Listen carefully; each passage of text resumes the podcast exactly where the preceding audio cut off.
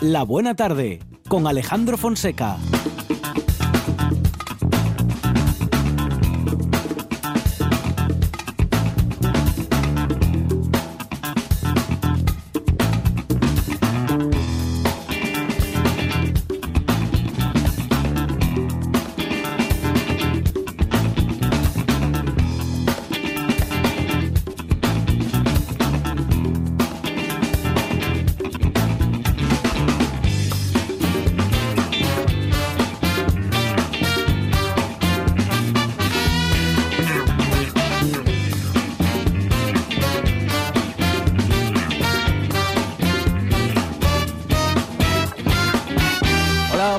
Son las 4 y 6 minutos de la tarde y esta es la radio del Principado de Asturias.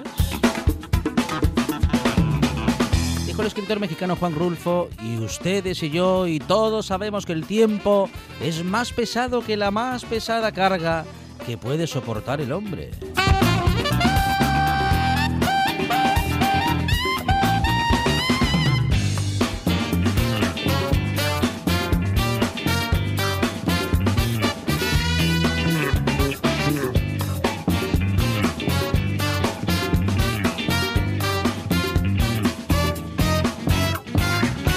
Ella sabe que el tiempo juega en su contra y siempre acaba doblegándole en la producción Sandra González.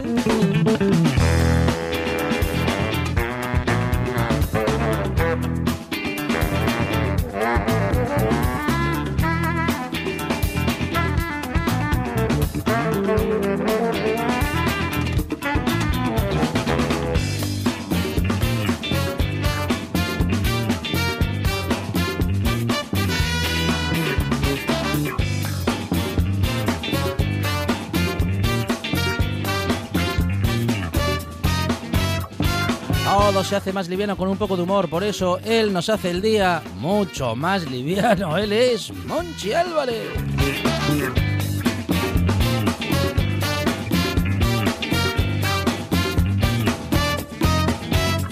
Con buen humor y con buena música todo se hace más fácil. Hasta este lunes parece algo bueno. En la puesta en el aire, Juan Saiz Pendá.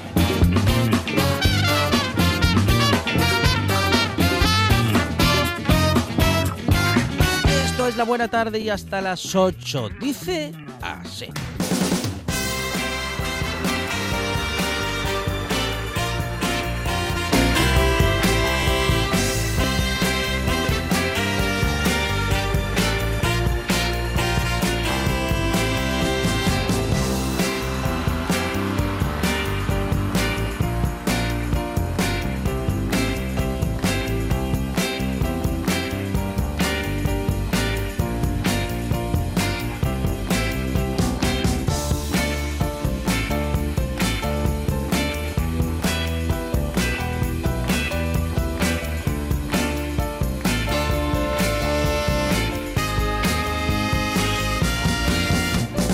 Unos minutos vamos a hablar con Sara Fernández, directora del centro Atebayana, y con ella hablaremos de cómo trabaja el centro de apoyo en integración. Lo haremos con Sara y que tiene mucho que contar, ¿no?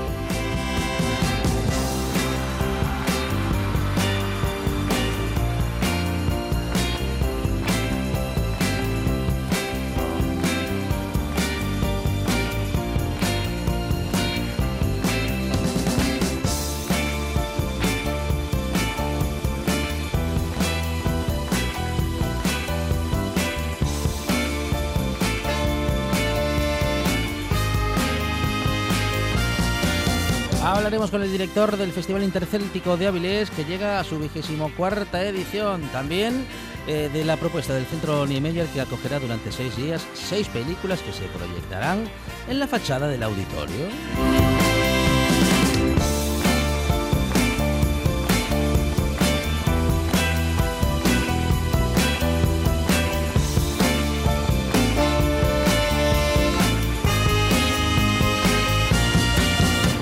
Carlota Suárez a la radio para hablar de literatura y para descubrir con nosotros muchas cosas interesantes escondidas en las palabras. Y también llegarán Dani Gallo y Alberto Combau, los moderniellos, los que más saben de tecnología, o eso dicen, que estarán una vez más con nosotros para hablar de tecnología y de muchas cosas más. También hablaremos de la filosofía del día a día con Nacho Fernández de Castro y también las fotos contadas, fotógrafos y fotógrafos con el gran Fidi Fidalgo y también una obra de teatro que no te puedes perder. Muchas propuestas en esta buena tarde, en estas cuatro horas de radio y hasta las ocho no paran.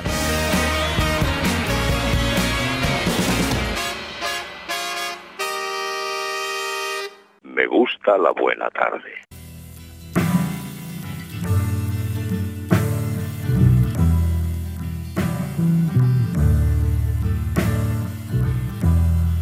Nights in white satin, never reaching the end. Letters I've written, never meaning to send. Beauty I'd always missed with these eyes before. Just what the truth I can't say anymore. Cause I love you.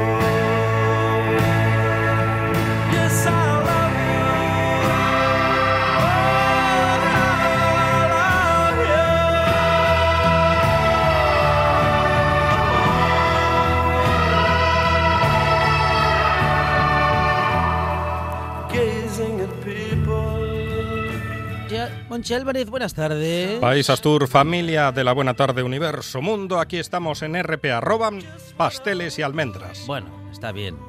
¿Robar? No, robar no, pero si son pasteles y almendras para jalar, Sí. Porque una cosa es robar pasa que- televisión, tele- televisores y Sí. otra es robar comida. Pasa que con, con este calor. Sí, la verdad. Pastelinos que estén bien fríos, Sí. porque si Sí, no, no aguantan, no aguantan, ¿eh? como estén muy calientes, se derriten. no, no, Bueno, y las almendras, ah, las almendras aguantan bastante. Sí, sí, sí, aguantan. Señor.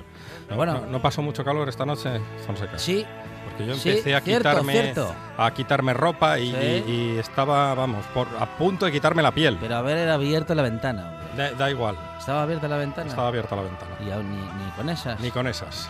Bueno, pues nada, Monchi Álvarez, que sufre eh, del calor y de la humedad.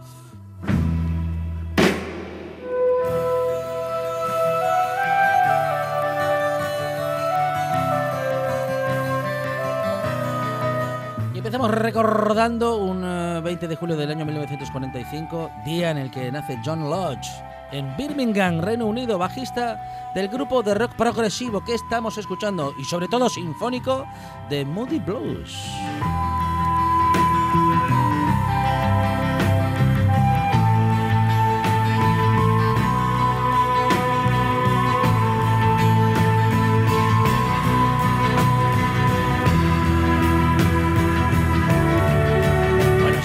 Una de las canciones más conocidas y reconocibles de, de Moody Blues que estamos escuchando en esa buena tarde y con la que hemos empezado el programa de hoy.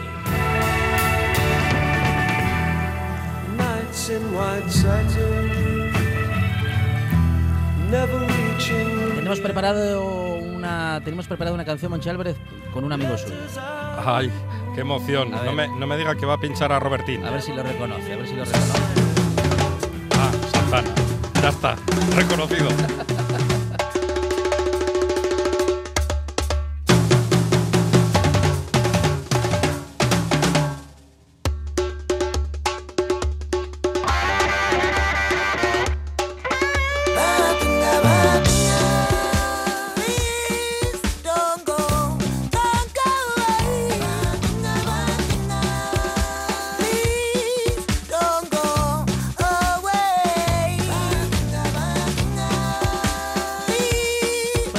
Día como hoy, 20 de julio, pero del año 1947, bueno, no sé si era un día como hoy, no sé si estaba nublado, si hacía sol, pero era 20 de julio y nacía Carlos Santana.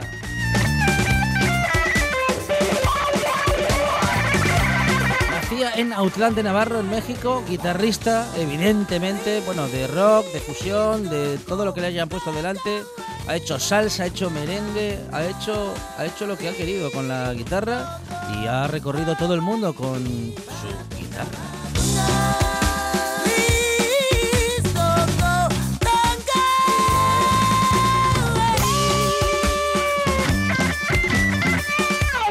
Aquí escuchamos con Concha Huica y también tenemos que decir que empezó a grabar y a editar discos en el año 1969 y desde entonces ah, ahí sigue dándolo todo y eh, recorriendo el mundo con su música. Poco a poco Santana eh, fue, dicen que domesticando su propuesta desde las primeras grabaciones, aunque en ocasiones ha intentado recuperar el espíritu de antaño sin terminar de conseguirlo. En todo caso, es uno de los mejores guitarristas de la historia de la música. Bueno, no, yo no sé si será de los Está más dudando, grandes, Fonseca. pero le diría que mm, le diría que de los más conocidos. Entre los 500 primeros. Entre los 500 mejores, ahí está.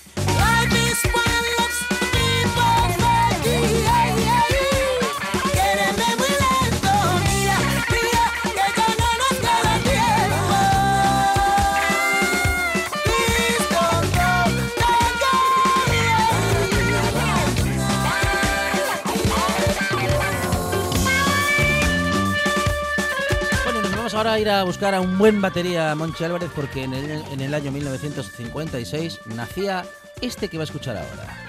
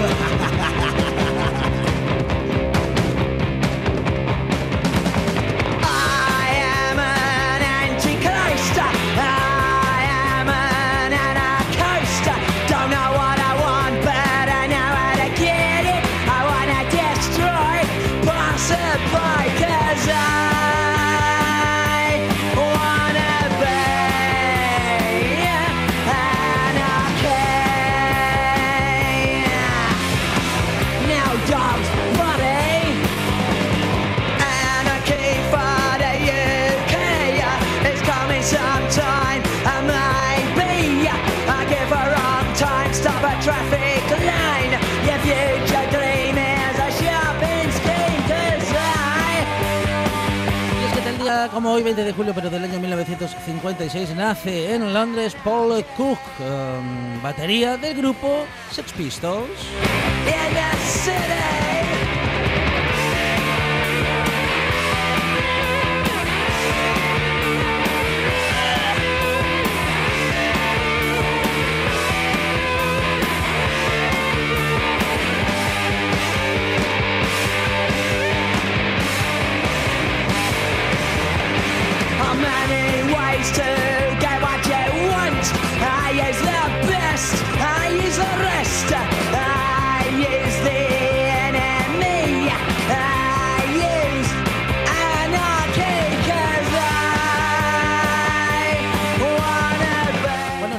Fue, o le fue mejor, de, digamos, familiarmente hablando a, a el batería, a Paul Cook, ¿eh? le fue mejor que a Steve Jones, que era amigo suyo, con el que también formaron luego los Sex Pistols, pero digo que le fue mejor porque nació en una familia, ¿cómo diría? Mm, Con, con más pulgarín.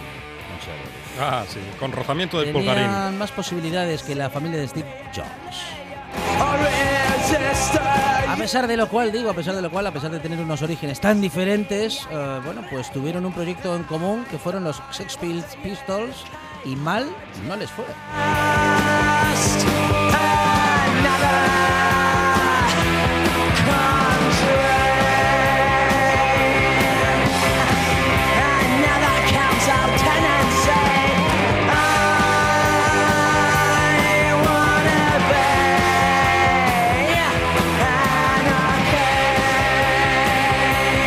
Eh, de, a la música mm, que ha resultado muy eficiente, pero que vamos a decir que tampoco tenía un recorrido eh, técnico y musical muy amplio, a otra que ha tenido bastante más de todo eso que acabo de decir que los Sex Pistols no tenían. Tenismático.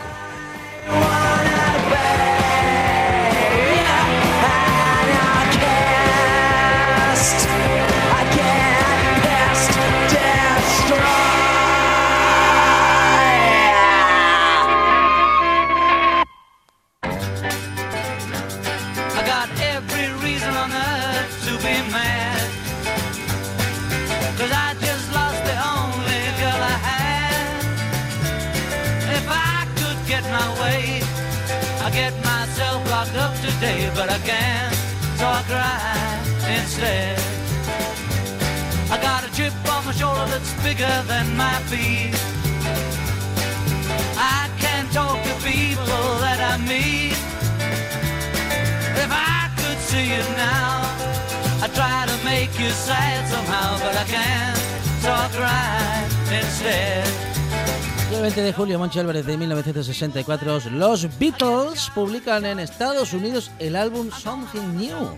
Se trata, como era habitual en la época, de larga duración del grupo, de una edición especial para el mercado estadounidense y en este caso con ocho temas de The Hard Day Night, dos canciones sacadas de un EP, Slow Down y Matchbox, y como una auténtica rareza que no sabemos para qué lo pusieron, pero ahí está la versión en alemán de I Want to Hold Your Hand.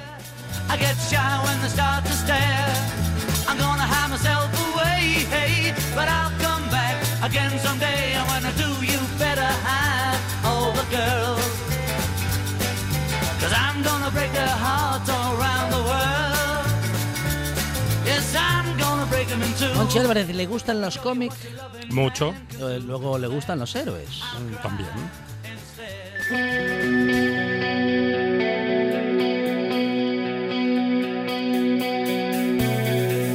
He oído que la noche es toda magia y que un duende te invita a soñar.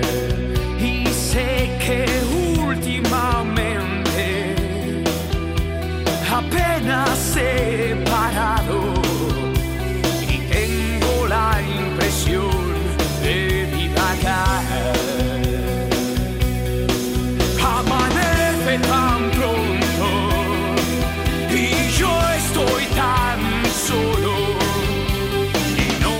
me Frota los pectorales y se arranca la camiseta Monchi Álvarez escuchando esta Me, me canción. encanta. ¡Qué Am- amanece tan pronto. Es, así. ¿Por qué amanece tan pronto? Qué poesía, qué bien que escribía eh, Enrique Bumburi. O quien lo hiciera. Ahora que sabemos que él escribió una parte y la otra, la otra no. que nadie te puede tocar. Pues nada, el 20 de julio de 1993, que parece que fue ayer, Héroes del Silencio son recibidos, atención, el, atención a la efeméride, en el Palacio de la Zarzuela. Pero vamos a ver, por por el príncipe de España, Pero- el entonces pero parece- príncipe Don Felipe de Borbón. No se me ponga pelota a estas No, alturas de partido. no. Es la primera audiencia de la corona, que rica cerveza, eh, perdón, de la corona española a un grupo de rock. En el 93, la primera vez que la corona recibe a un rockero. Qué moderna la corona. Y este cuarto no para de menguar. Y tantas cosas por decir. Pues nada, Héroes del Silencio, para entonces eh, conocidos y reconocidos a nivel internacional. Enrique Bumburi todavía no era Enrique Bumburi, pero ya era el cantante y protagonista de Héroes del Silencio. De tan pronto. Y yo estoy tan solo. Y no me arrepiento de lo de ayer. Sí, las estrellas te ¿Qué hablará Enrique Bumburi cuando dice que no se arrepiente de lo de ayer? ¿En qué sentido lo dice? Sí, ¿en qué estará- habla de en algo qué concreto, algo privado, habla del país, habla de la ilusión de la niñez. Llamamos a Los Ángeles. ¿De qué habla? ¿Cómo? qué? Ah, vive en Los Vive en Ángeles. Los Ángeles Ah, ahora. sí. Enrique. Ah, bueno, bueno. ¿Qué, qué Pues- pensaba? ¿Que vivía en Tarazona?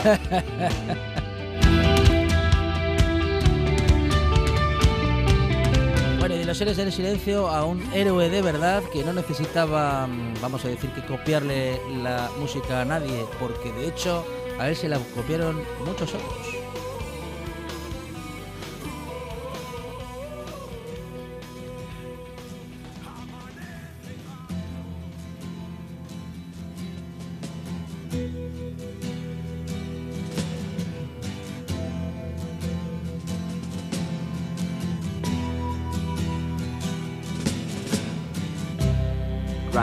Control to Major Tom. Ground control to Major Tom. Take your protein pills and put your helmet on.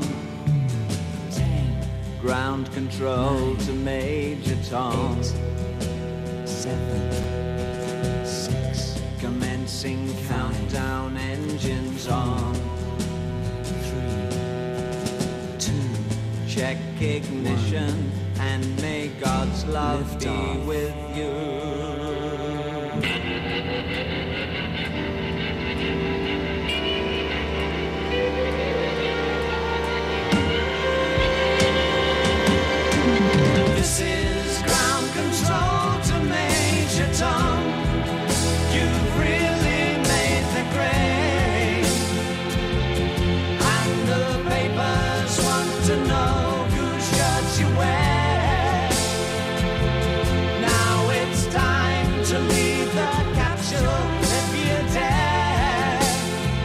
Pues hoy eh, esta canción cumple 51 años, Monchi Qué maravilla. Sí, señor, es eh, Space Odyssey, la Odisea del Espacio de David Bowie, que hoy cumple 51 años y cada día es más actual.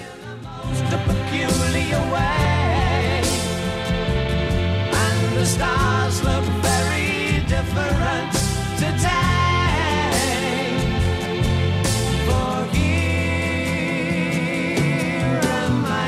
Bueno, le íbamos a dedicar eh, la canción a, a Tony Rodero, eh, pero bueno, no, iba a decir que le íbamos a, a, dedicar la- el programa, El programa. pero mejor la canción. Para Tony Rodero. Sí, le va a gustar más la canción que el programa, porque David Bowie era buenísimo. Beso, Tony.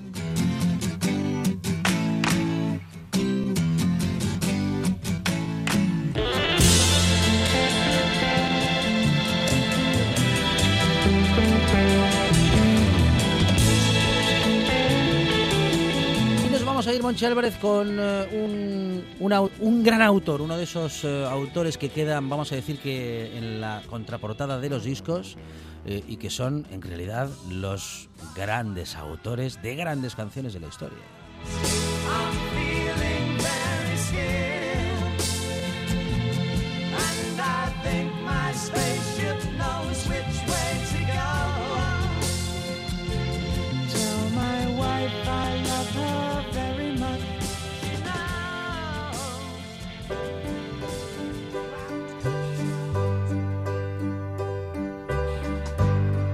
Maybe I didn't treat you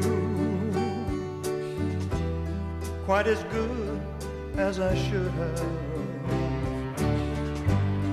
Maybe I didn't love you quite as often as I could have. Little things I should have said and done. I just never took the time. You were always on my mind. You were always on my Y es que tal día como hoy del año 2015, hace poquito, hace cinco años, nos dejaba Wayne Carson, uno de los tres autores de esta pedazo de canción.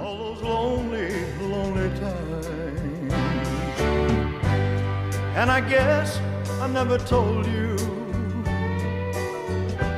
Confesó Wayne Carson que en eh, su adolescencia Merle Travis fue quien le influenció para bueno pues para hacer lo que luego hizo, que fue eh, ser autor de grandes canciones. Carson empieza a tocar la guitarra y a componer desde adolescente y una de sus primeras composiciones, Somebody Like Me, fue grabada por Eddie Arnold, quien la llevó al número uno del Billboard en 1966.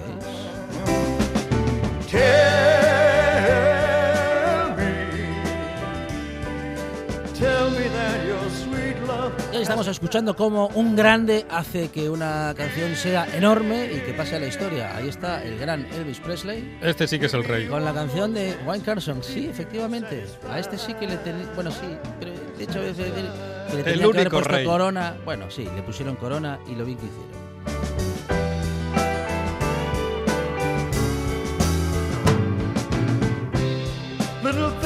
Y hasta aquí las noticias de ayer, Monchi Álvarez, que nos valen de excusa radiofónica para empezar con buena música este programa de hoy que también necesita noticias de actualidad.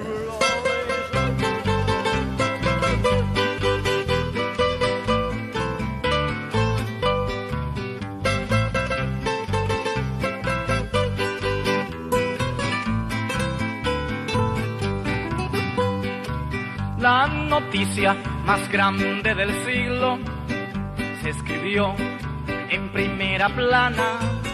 Periodistas de todos los pueblos la escribieron gimiendo en sus almas. Y es que habían desaparecido esas gentes que a Dios alababan. Monchi Álvarez, la primera de las últimas. Noticia del periódico ABC. Ajá. Pelotaris de la monarquía. ABC. Que podría llamarse así, ABC, Pelotaris de la monarquía.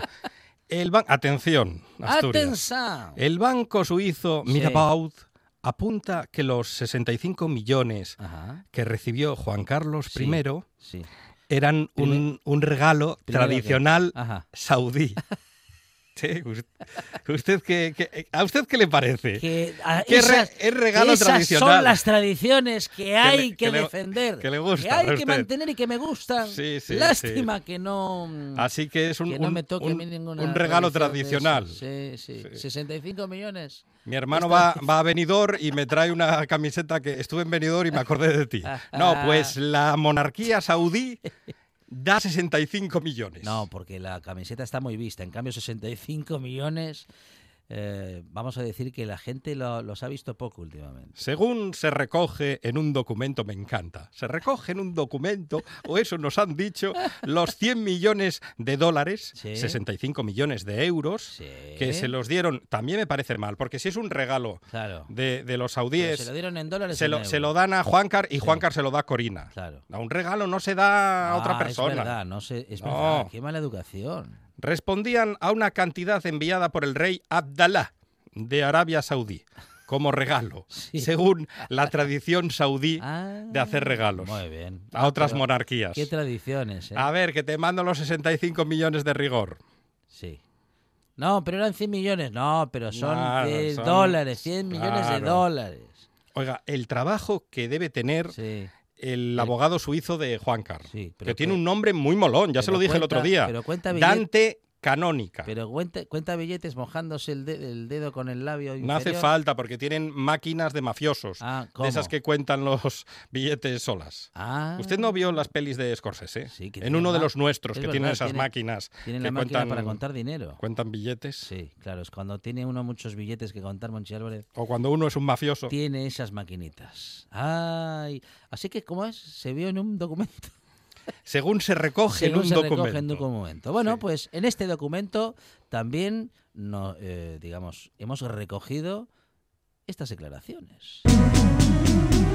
Últimas noticias. Estoy perdiendo a mi amor. Y más últimas, en este caso la segunda, Monchi Álvarez. ¿Usted sabe que en Shanghái hay Sí. un museo del vidrio? Ajá, no, no tenía noticias. ¿No tenía esa, ahora. esa información? No.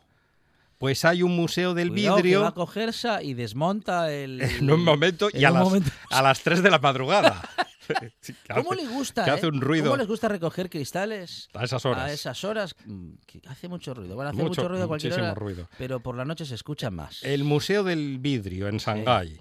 Pues en el Museo del Vidrio mm, teníamos o tenían un Sí. castillo de vidrio soplado, que era el castillo de vidrio soplado más grande del mundo. ¿Pero que estuvieron? ¿Soplando el...? Claro. Todo, ¿En serio? Todo el tiempo. Un solo tipo, un, un un, señor, un tipo, un tipo, sí. Además, un español. Ajá. Miguel Arribas, Vaya, que invirtió Miguel. 500 horas en hacer el castillo de vidrio soplado más grande del mundo. ¿Y no se mareaba?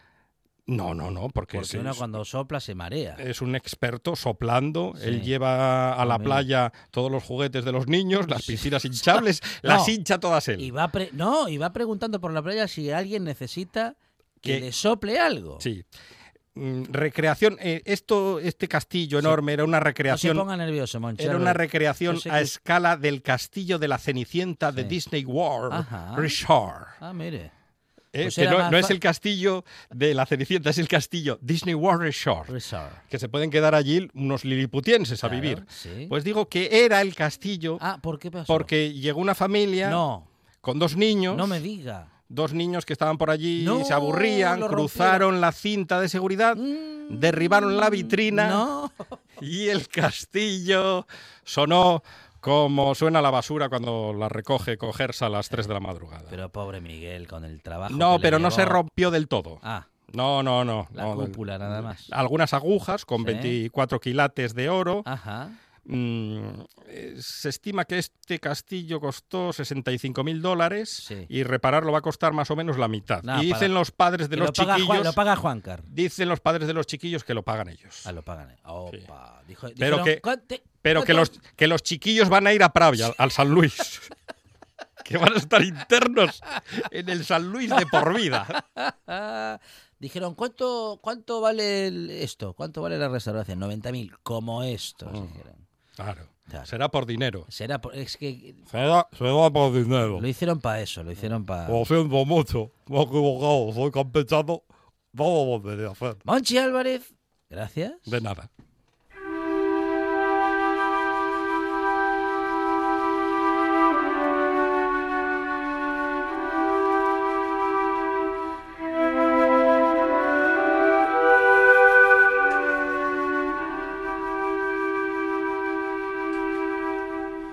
She left a week to roam. Your protector's coming home. Keep your secrets with you, girl. Safe from the outside. You walk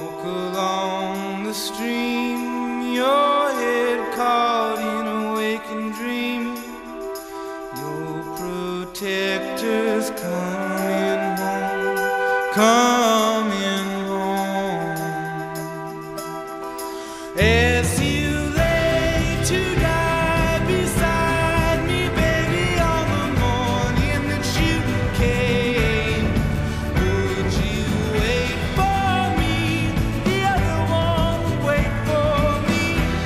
vamos a hablar ahora con Sara Fernández, trabajadora social y también directora del Centro de Apoyo e Integración Atebayana. Sara, ¿qué tal? Buenas tardes. Hola, buenas tardes. Bueno. Sandra, bienvenida esta buena tarde. Eh, eh, bueno, tenéis eh, y lleváis adelante una iniciativa muy interesante que queríamos comentar en esta buena tarde, una cooperativa que además impulsa una huerta en Sograndio con usuarios que son que forman parte del centro de apoyo y también a la integración de personas con problemas de salud mental, Sara. Es así, sí. Atellabana es un centro de apoyo a la integración. Trabajamos con por la reinserción de las personas con diagnosticadas de trastorno mental grave Sí. y entre un montón de cosas que hacemos, uno de los proyectos pues es un proyecto de agroterapia en Sograndio. Ujú, ujú. Bueno, la huerta terapia, eh, una iniciativa en la que bueno tenéis eh, una experiencia que cómo, cómo está resultando, Eh, cómo está resultando. Pues muy buena, la verdad. Eh, empezó la cosa así un poco como un ensayo y bueno, porque los, los socios de la cooperativa en general somos cinco, pues tres o cuatro estamos bastante vinculados a- al tema de la huerta, cada uno tiene su huertina y bueno, un poco tenemos la filosofía esta también de que el contacto con la naturaleza pues favorece la calidad de vida en general.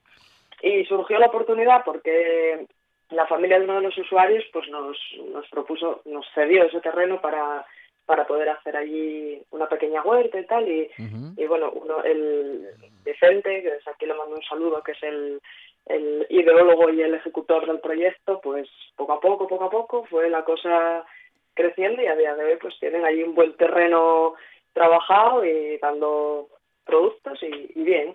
Y a nivel de los usuarios, pues una experiencia, la idea que teníamos era pues fomentar un poco el trabajo en equipo y tal, y además eh, funciona muy bien como como un proceso de adquisición de, de De habilidades. autonomía. Ujú, Sí, así que bien, un proyecto guapo. Bueno, am, Sara, los eh, enfermos mentales eh, eh, tienen casi que mm, negado un lugar en la sociedad o si acaso está muy reservado, es muy pequeñito y casi no se ve. Eh, actividades como estas le dan un lugar, le dan protagonismo y, y les hace bien.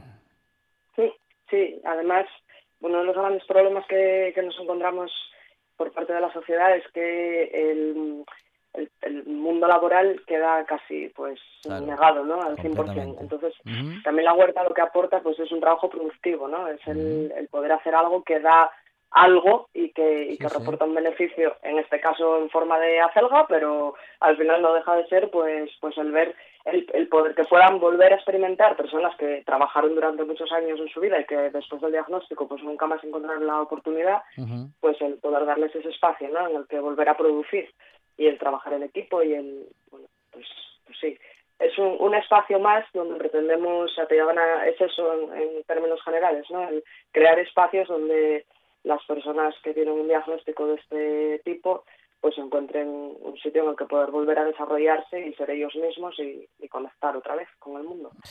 Am, decía hace un momento yo de un modo genérico ¿no? que en la sociedad eh, para un enfermo mental es muy difícil encontrar un lugar.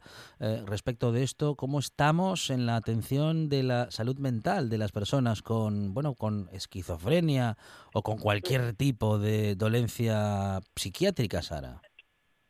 Pues estamos bastante mal. Estamos a años luz de lo que deberíamos estar, de lo que sería lo ideal, ¿no?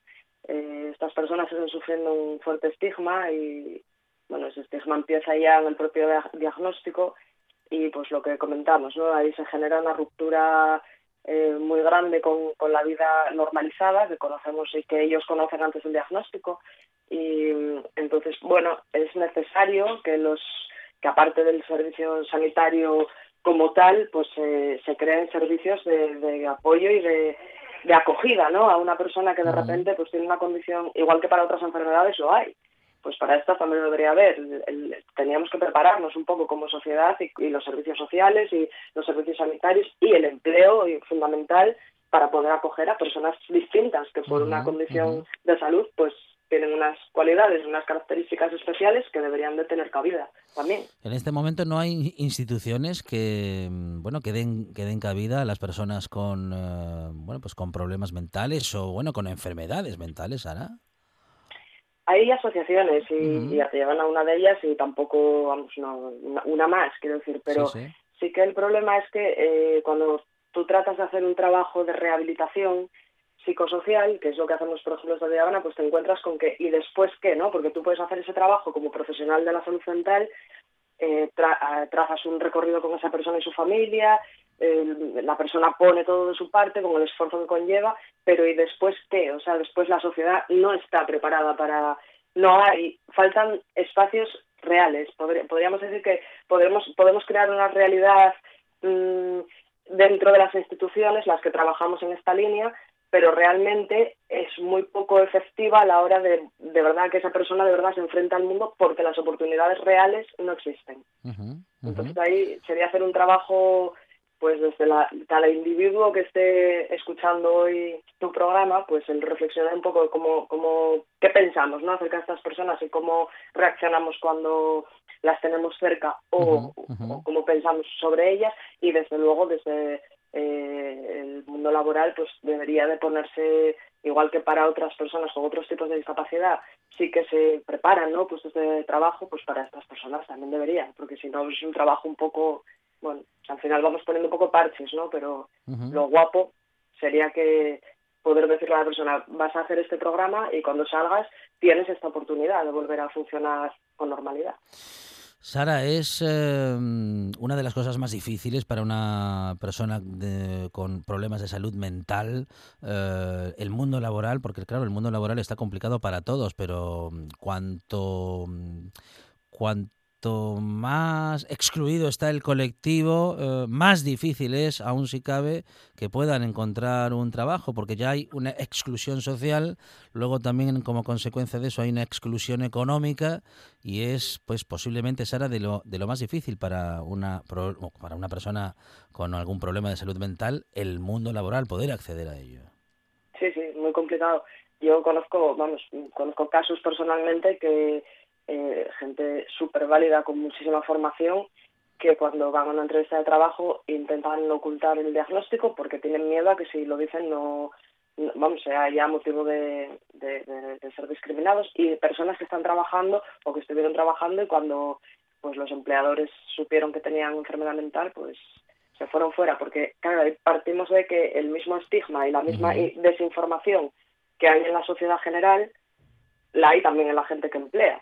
Entonces, claro, tú le preguntas a cualquiera, ¿qué piensas, cómo piensas que es una persona con esquizofrenia? Y casi todo el mundo te va a decir lo mismo. Y, y es una idea errónea que deberíamos de trabajar y que, que cada uno, porque al final por mucho que las instituciones tratemos de tal, hasta que ellos den la cara y expongan su... y que, que, que- es muy duro también, en, en charlas que tenemos hechas desde Habana, ellos hablando de su experiencia, que a mí me parece un, un trago durísimo, y que más da si luego cada uno de nosotros, incluidos los empleadores, no hacemos un ejercicio de reflexión y de informarnos, ¿no? Objetivamente.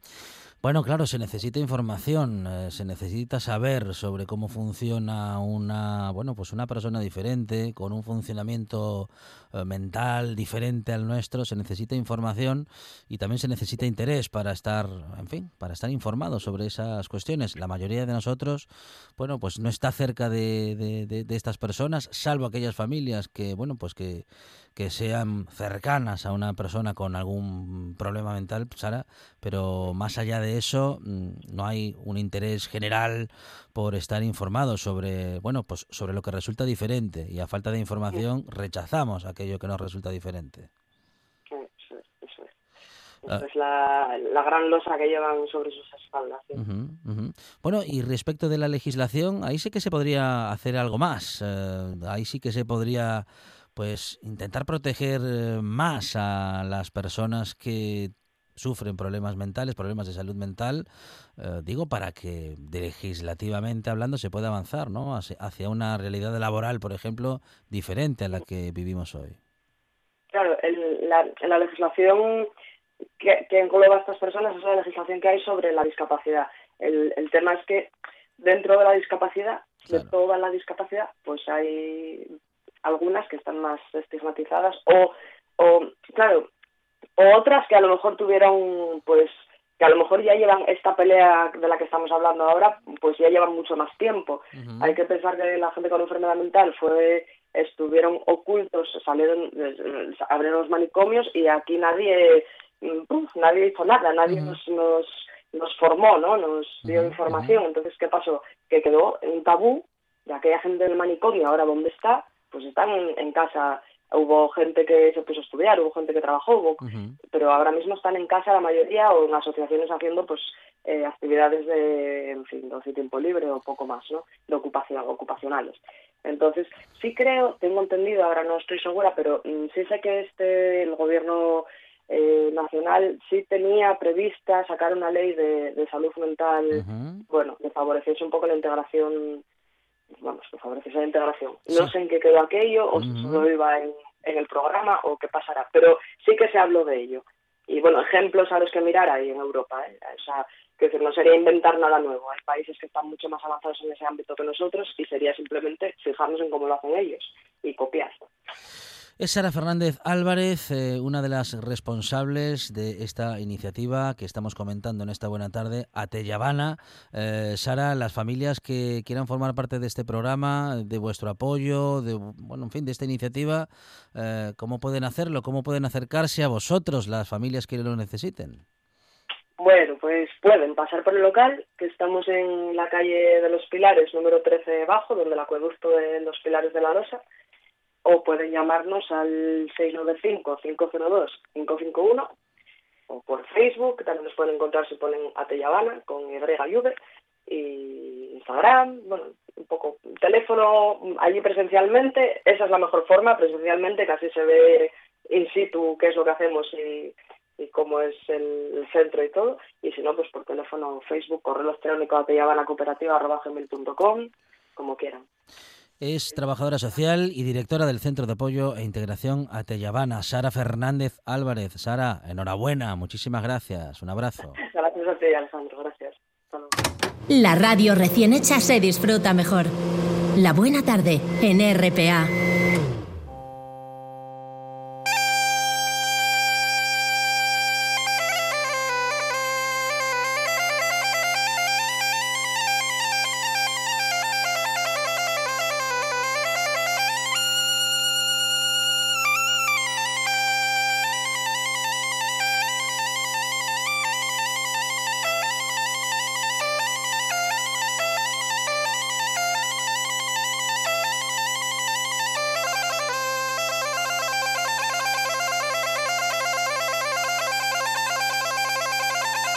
Cuento que ahora, eh, ahora, desde ahora, desde hoy hasta el 24 de julio, eh, se celebra el Intercéltico de Áviles Festival, cuyo director es Juan Luis Casas. Juan Luis, ¿qué tal? Buenas tardes. Hola, buenas tardes. Bueno, no las teníamos todas eh, muy claras, ¿no? De saber si se iba a poder celebrar este festival, Juan Luis. Pues sí, la verdad es que llevamos desde que empezó el año eh, adaptándonos a, a las restricciones sanitarias Mm. y cada vez que salía una resolución teníamos que modificar el programa, a adaptarnos otra vez, otra resolución, otra modificación, otra adaptación y así llevamos desde que empezó el año hasta ahora. Eh, la última jugada es que bueno no nos permiten hacer nada en el aspecto musical, porque habíamos previsto que se podía salvar el, el plano musical simplemente eh, efectuando unos pasacalles de una banda de gaitas en, en concreto, que no es un desfile. A ver, una cosa es un desfile de varias bandas de gaitas, que puedes estar eh, media hora en la calle eh, viendo pasar bandas y con lo cual sí que hay aglomeración de gente, pero un pasacalles de una sola banda de gaitas diario, eh, nosotros habíamos previsto que no entrañaba prácticamente ningún riesgo. Iba a estar todo controlado desde la propia salida, con, con una antelación, eh, cerrándolos en una plaza para que no tuviera acceso la gente y durante el recorrido pues iban a estar digamos que marcados, rodeados, para que nadie se acercara ni siquiera a sacar fotos. Un pasacalles continuo, sin paradas, Ujú. de salida hasta el final sin, sin paradas intermedias.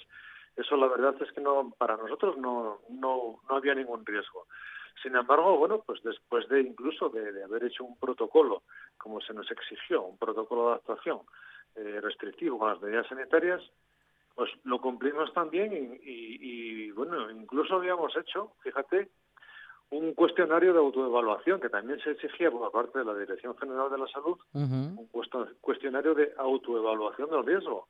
Ese cuestionario nos dio bajo riesgo. O sea, hay una puntuación en la cual, si no llegas, no pasas de ocho puntos, estás en bajo riesgo. Entonces, al final no acabamos de entender esa prohibición de efectuar un pasacalles de una banda de gaitas y mucho menos cuando sabemos todos que bueno que se están realizando en otras ciudades de Asturias. Entonces, bueno, si, si, si en otras ciudades de Asturias no, no entrañan riesgo alguno, en Avilés sí, que no sé, que es por la contaminación de Arcelor, es algo que no, no acabamos de entender. Entonces, bueno, digamos que es un poco la- el mal sabor de boca que nos queda de no haber podido, podido efectuar siquiera unos pasacalles con unas bandas de gaitas. porque el intercéltico sin eh, bueno sin música en fin eh, será un intercéltico como como mínimo diferente Juan Luis eh, que como dices eh, en fin estáis obligados a, a esas adaptaciones y parece que en algunos casos pues ni siquiera haciendo las cosas bien se pueden acabar por bueno pues por hacer del todo no o, o- o procurar hacer lo más lo más que se pueda, ¿no? Respecto de una oferta cultural como es esta, que por cierto fue declarada de interés turístico regional en el año 2008 y que es una de las citas, bueno, más importantes del año, Juan Luis. Pues sí, la verdad es que, mira, el Intercéltico tuvo una progresión brutal hasta la crisis económica del 2009, donde ahí, bueno, pues todo cayó en picado y, y nosotros incluidos, ¿no? Entonces, bueno, ahora estábamos en una fase de recuperación, digamos que una progresión más lenta, pero eficaz, cada año subiendo cada vez el nivel, ¿no? Y, y bueno, pues por desgracia este, este COVID nos, nos volvió a tumbar a todos, pero nunca tiramos la toalla. O sea, desde un primer momento, como te decía, eh, en vez de decir, oye, pues la cosa está complicada, está difícil, aquí hay mucha responsabilidad, me lavo las manos y, y no hago nada, pues nunca quisimos dejar a, a los nuestros, a los adeptos de la cultura celta, de la cultura asturiana, sin, sin el Festival Intercéltico. Procuramos ir reduciendo, adaptando, bueno, hasta aquí puede valer, siempre siempre acotando el festival, pero para, para poder celebrarlo. Y ya bajo mínimos mínimos, pues bueno, es lo que nos queda. Nos queda una exposición de, de armamento y vestuario de la Edad del Hierro en el Ujú. Festival de Caza y nos queda una exposición de trajes tradicionales asturianos en el centro del Corte Inglés de Avilés. No, no nos queda otra porque musicalmente no nos dejaron hacer otra cosa. Entonces, bueno, la única parte musical fue la que tuvimos esta mañana, que estaba el gaitero Giuseppe, estaba tocando una gaita MIDI en la, precisamente en la inauguración del festival, en la, la inauguración de la, esta muestra de, de armamento y de vestuario de, de la Edad del Hierro. Bueno, será un verano mm, un poco atípico, Juan Luis, lo de un poco, pues, eh, dicho por aquello de, pues, en fin, de no profundizar demasiado en la cuestión, pero bueno, habrá que adaptarse y en eso estáis. No obstante, eh, bueno, el vigésimo cuarto, la vigésimo cuarta edición del Intercéltico de Avilés no va a quedar en blanco y se va a celebrar, como decimos, a partir de hoy. Sí, efectivamente. Al final era lo que queríamos, ¿no? Que el Intercéltico estuviera presente, que no, que no faltara a la cita. Y eso, bueno, espero que la ciudadanía de Asturias nos, vamos, lo pueda, lo pueda ver, ¿no? Y lo pueda valorar. Eh, nuestra intención es que, bueno, dar el paso este año para que el año que viene, que estamos de, de 25 aniversario de celebración, pues podamos hacer un festival ya en toda su dimensión. Yo esta mañana ya lo comentaba con Yolanda Alonso, la concejala de Cultura del Ayuntamiento de Avilés, y lo vamos a hablar también con los responsables del Principado para que, bueno, pues el Intercéltico del año que viene, el número 25, sea un festival intercéltico en, toda su, su posibilidad, eh, en toda su potencia. Quiero decir que, que podamos hacer un festival que dé la medida de lo que realmente puede darla, ¿no? Sin, sin demasiados recortes, sin, pocas ayudas. eh, te- tenemos que sumar todos, ponernos todos de acuerdo y hacer un, un gran festival que, que se pueda hacer. Y ahí está para poder demostrarlo. Es Juan Luis Casas, director del Festival Intercéltico de Avilés, que se celebra desde hoy hasta el próximo 24 de julio y que llega ya a su vigésimo cuarta edición, con muchas adaptaciones, eh, bastante reducido y lamentablemente con muy poquita o ninguna eh, muestra mm, musical, que era algo que bueno que esperábamos con muchas ganas. Juan Luis, sabes que en esta buena tarde nos gusta mucho la música y nos gusta mucho toda la cualquier propuesta eh, musical y de música en directo que en estos días bueno está muy mermada y que esperamos que bueno en fin que no todas las ocasiones como en estas parece que sí eh, se vea reducida a bueno pues casi a la nada no y que y que se pueda adaptar eh, el formato a las a la oferta cultural y a la música en directo que también la necesitamos Juan Luis a que sí Pues sí, en eso estábamos y queríamos hacerlo, pero te digo, nos lo han prohibido, es imposible. No, hicimos todo lo que estuvo en nuestra mano. Juan Luis Casas, eh, director del Intercéltico de Avilés, muchísimas gracias por el esfuerzo, por haber llegado hasta aquí y por seguro seguro que por seguir trabajando para la próxima, bueno, pues para disfrutar de esta edición y para llegar con buena salud a la próxima. Un abrazo desde la buena tarde. Venga, un abrazo igual para todos.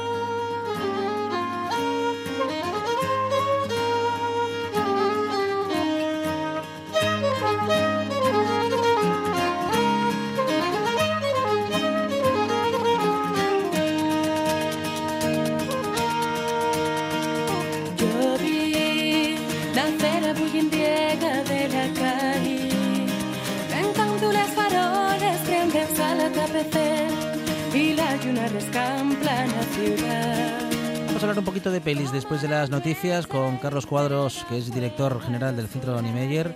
Se van a proyectar en la fachada del auditorio seis películas y vamos a hablar de esta iniciativa. Y también llegará Carlota Suárez para hablar de literatura y de muchas cosas más. Esto es La Buena Tarde y sigue. Les curves del teu cuerpo passarà La suave del dia és nada